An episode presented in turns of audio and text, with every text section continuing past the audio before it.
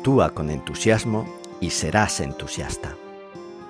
La fisiología influye sobre el estado de ánimo. Aquel día lo experimenté y lo entendí.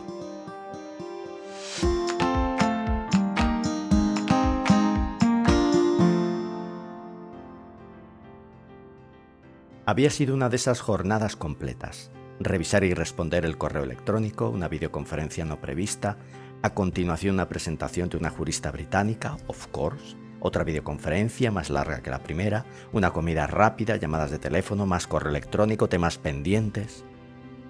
Cuando llegué a casa, bendita casa, estaba rendido, bostezaba. Era como si las pilas se fueran agotando poco a poco. Entré en el estudio, la cueva que todo hombre debe tener, me senté en el sillón, seguí bostezando y sin querer fijé la mirada perdida en la bicicleta elíptica, junto a la librería. Uno de esos artilugios sin sillín diseñados para mover acompasadamente los brazos y las piernas. Y la miré diciendo, ¿de qué vas? ¿A hacer ejercicio? Ni loco. Lo que me apetecía era cerrar los ojos y dormir.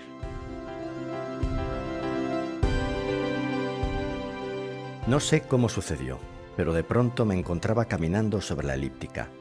Agarré las barras y medio sonámbulo comencé a pedalear.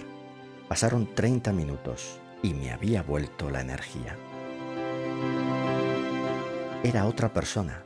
Me sentía despejado, incluso con ganas de hacer cosas.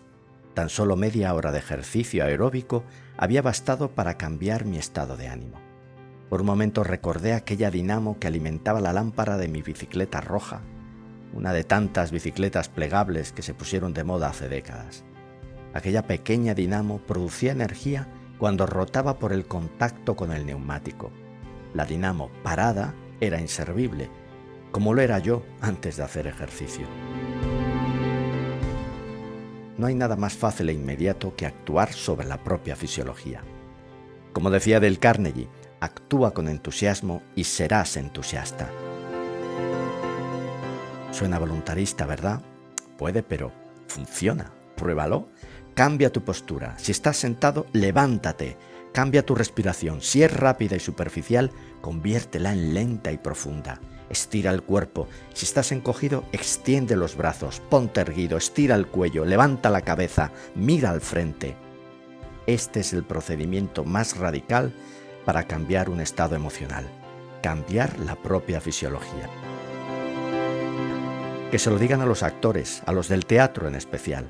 ¿Cuántas veces han sufrido desgarros emocionales incluso horas antes del comienzo de una representación? El fallecimiento de un ser querido, una llamada telefónica indeseada.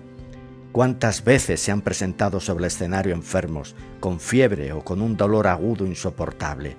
Siempre se les ha oído ese grito combativo que el espectáculo continúe.